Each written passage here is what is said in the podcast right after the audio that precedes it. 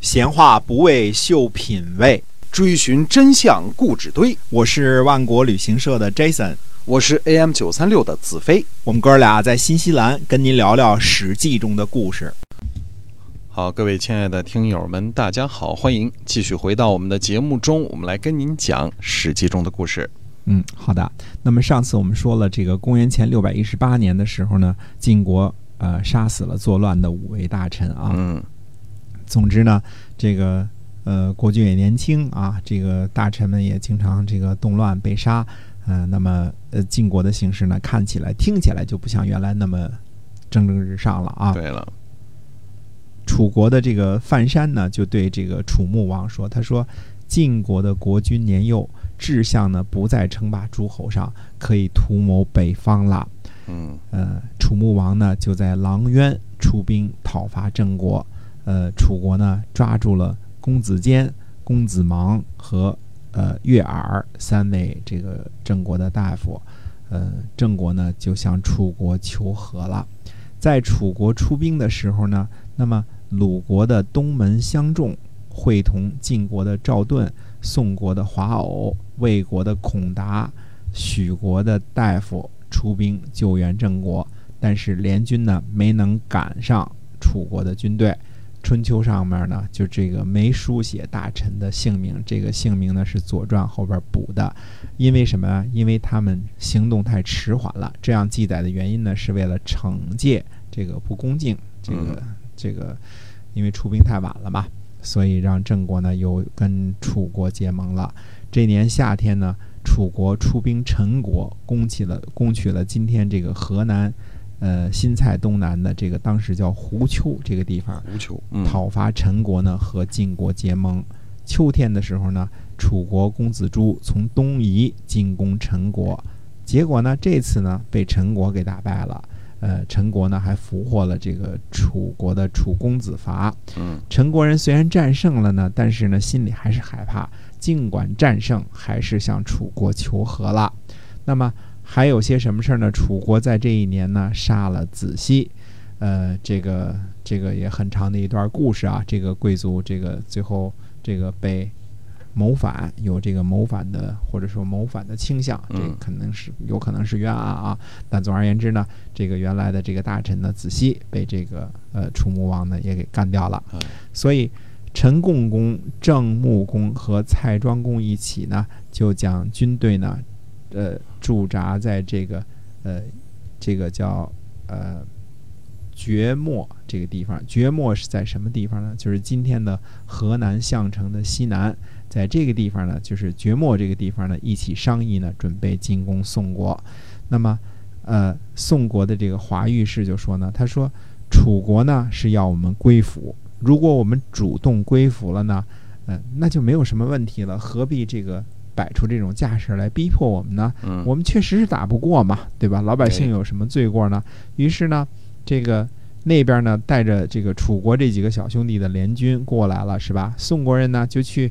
呃，去欢迎楚国的国君，而且呢，慰劳楚军，给你送吃的，给你送喝的，表示呢归服了。于是呢，呃，这个这本来来打仗的嘛，对吧？现在我就直接求和了，所以大家一块儿呢就去宋国的什么地方呢？去宋国的这个孟竹。孟竹呢，这个地方呢，就是这个孟竹这个地方呢，就是打猎的地方，是一片大沼泽啊。哦，哎，那么宋昭公呢，作为打猎的右阵，你看当时打猎也分这个军阵啊，这个嗯郑穆公呢是左阵，这个呃，然后呢，他们这个这个子朱呢和这个文无畏呢是司马，那么呃，这个宋昭公呢就这个带着这个右阵啊，这个子周呢是右司马。子朱呢和文无畏呢是左司马，嗯宋昭公呢，在这个打猎的时候啊，违反了军令，这个文无畏呢就鞭打他的仆人，并且在全军呢示众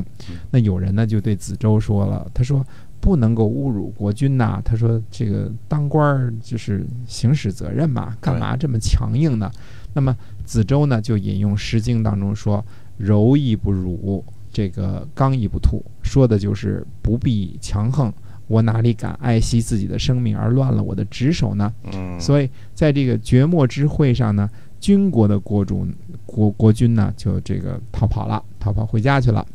所以公元前六百一十六年呢，楚穆王就出兵讨伐军国。军呢就是上边一个鹿，底下一个柴火的这个禾苗的禾啊。那么军国呢是位于这个湖北云县的一个小诸侯国。可见当时呢，这个楚国的原则是什么呢？呃，谁不听话打谁，嗯，是谁要听话就跟他打猎，对吧？嗯谁不听话就就打谁。嗯所以，公元前六百一十六年的春天呢，楚穆王呢就讨伐军国。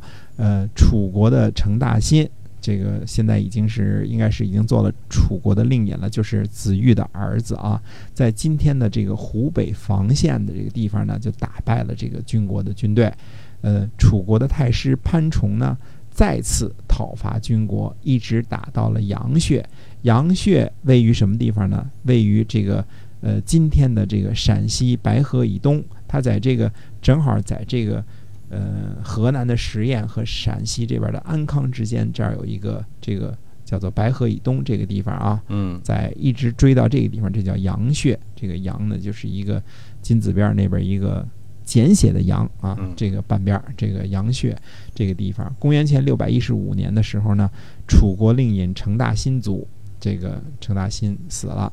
成家为令尹，成家呢是成大新的弟弟，也是子玉的儿子。这个时候呢，这个是有一个什么叛叛变的消息呢？就是群书，群书呢是有很多书姓的国家，就是这个叔父的叔啊，姓舒的这个国家呢，就是叛变了。夏天的时候呢，成家呢就抓住了舒国的这个国君和宗国的国君。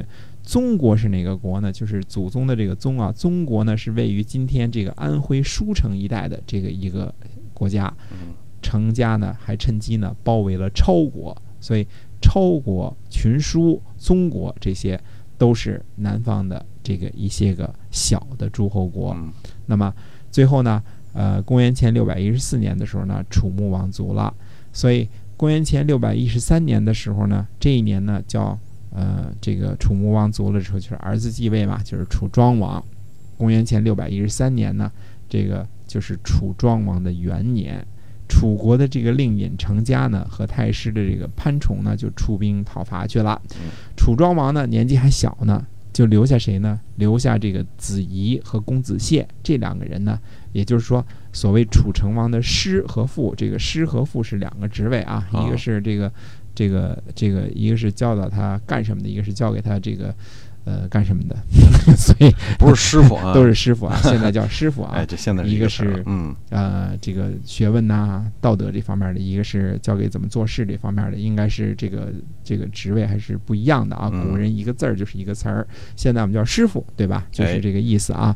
结果呢，这个师傅这俩人啊，呃，公子燮和这个子仪呢就作乱了。嗯他们干了什么事儿呢？先夹住了一下郢都的城墙，准备防守，同时呢，派出刺客去刺杀令尹成家，但是这个刺客呢没有成功。八月份的时候呢，这个公子燮和子仪呢就挟持楚庄王出逃，准备前往商密。结果呢，他们被其他的大臣呢诱杀了。子仪呢名叫斗克，他在防守商密的时候呢，就以前我们说过，这个商密被这个秦穆公给打破了嘛，对吧？嗯，当时呢被秦穆公抓了俘虏了。后来呢，这个秦穆公在这个崤之役失败之后呢，就派子仪呢回楚国，希望和楚国结盟。最后呢，结盟也成功了。注意啊，这是秦国和这个呃楚国之后啊，就是一直是友好同盟，呃一致对敌。敌是谁呢？敌就是晋国。晋国哎、嗯两国间就是秦国和楚国之间呢，互相这个夹取这种情况呢，一直到后来伍子胥打破这个郢都的时候还存在，所以最后呢，还有秦国出兵五百辆兵车帮助楚国复国，这个打吴国的这个事情啊，这个所以两国呢一直是呃友好的，这也为什么。最后才有芈月嫁到秦国，一直是很友好的啊，嗯嫁闺女什么的都都都是两家儿。没错，嗯哎，那么，呃，再回到这个子仪这个时候啊，就是办成了这个呃秦楚结盟这么一件大事呢，也在楚国没有得到重用。那么公子燮呢是想做令尹，没有成功，所以这两个怀恨在心的人呢就一起就叛乱了，就挟持这个楚庄王了。嗯公元前六百一十一年的时候呢，呃，当然这个挟持也没成功啊，就到了公元前六百一十一年的时候呢，嗯楚国呢闹了一次大饥荒，啊，这个不知道是涝还是旱呐，反正就是粮食没收好啊。灾了啊！哎嗯，那么这个时候呢，楚国山区的这个戎人呢，就从西南伐楚，呃，然后又从东南这个讨伐。这个湖北竹山以北的这个庸国呀，就率领着群蛮讨伐楚国；军国人呢，就率领着散居在这个楚国西南的少数民族呢，聚居在湖北的枝江，准备伐楚。嗯所以等于说，附近的小国和少数民族趁着楚国闹饥荒的时候，纷纷叛乱。一时间呢，楚国风声鹤唳。当时这个记载说什么呢？这个楚国的申城和西城啊，这就是原来申国和西国的这个城池啊，他们面向诸侯的北门呢都不敢开启，就怕诸侯趁这个时候再来讨伐他们，那就雪上加霜了嘛，对吧？嗯？对，所以，楚国甚至到了什么地步呢？商议迁都的地步。这个，呃，韦谷就说啊，他说不能迁都。这个姓韦，一个草字头，一个为人民服务的为啊，呃，魏家什么这个这个这个程家啊，这些个都是都是贵族，都是王族啊。这个嗯魏谷就说了，他说，呃，不能迁都。这个魏谷就是以前这个质疑这个这个这个程德臣这个子玉的这个这个能力的这个人啊，当时还小呢，现在年纪大了，他就说不能迁都。他说我们能去的地方呢，敌寇也能去，不如呢干脆起兵讨伐庸国。他说军国呀、这些少数民族啊，认为我们军队没有粮食，所以就起来造反了。我们一出兵，他们害怕呢，这些少数民族估计就回家了。嗯哎，果不其然，这个楚国出兵十五天啊，巡游五日，少数民族呢就各自回家了。哎，楚国呢，这个对于这个庸国呢，使用了什么呢？骄兵的这个策略，七战七败，就打了七次仗啊，都小输。这个庸国人就说呢，说这楚国人不足一战了，就就嗯放松了戒备了。这个时候呢，楚庄王呢乘坐驿站的马车，在湖北均县呢会合部队，兵分两队讨伐庸国。这个又有什么呢？又有秦国人和八国人赶过来帮楚国的忙，这都是楚国的盟国。哎，于是呢，这个群蛮呢，在阵前呢就和楚庄王结盟了。这个本来是叛乱的嘛，嗯现在结盟了，所以就剩下楚国、秦国和八国一起围攻庸国了，就灭了庸国。楚穆王时期呢，虽然开始执行这个北扩的计划呢，但是也仅仅限于什么呀？陈呐、蔡呀、宋啊、郑啊这四个国家。嗯那么到公元前六百一十一年的这个危机呢，反倒帮助楚国呢趁机消灭了庸国，降服了群蛮，震慑了各个这个山区的少数民族。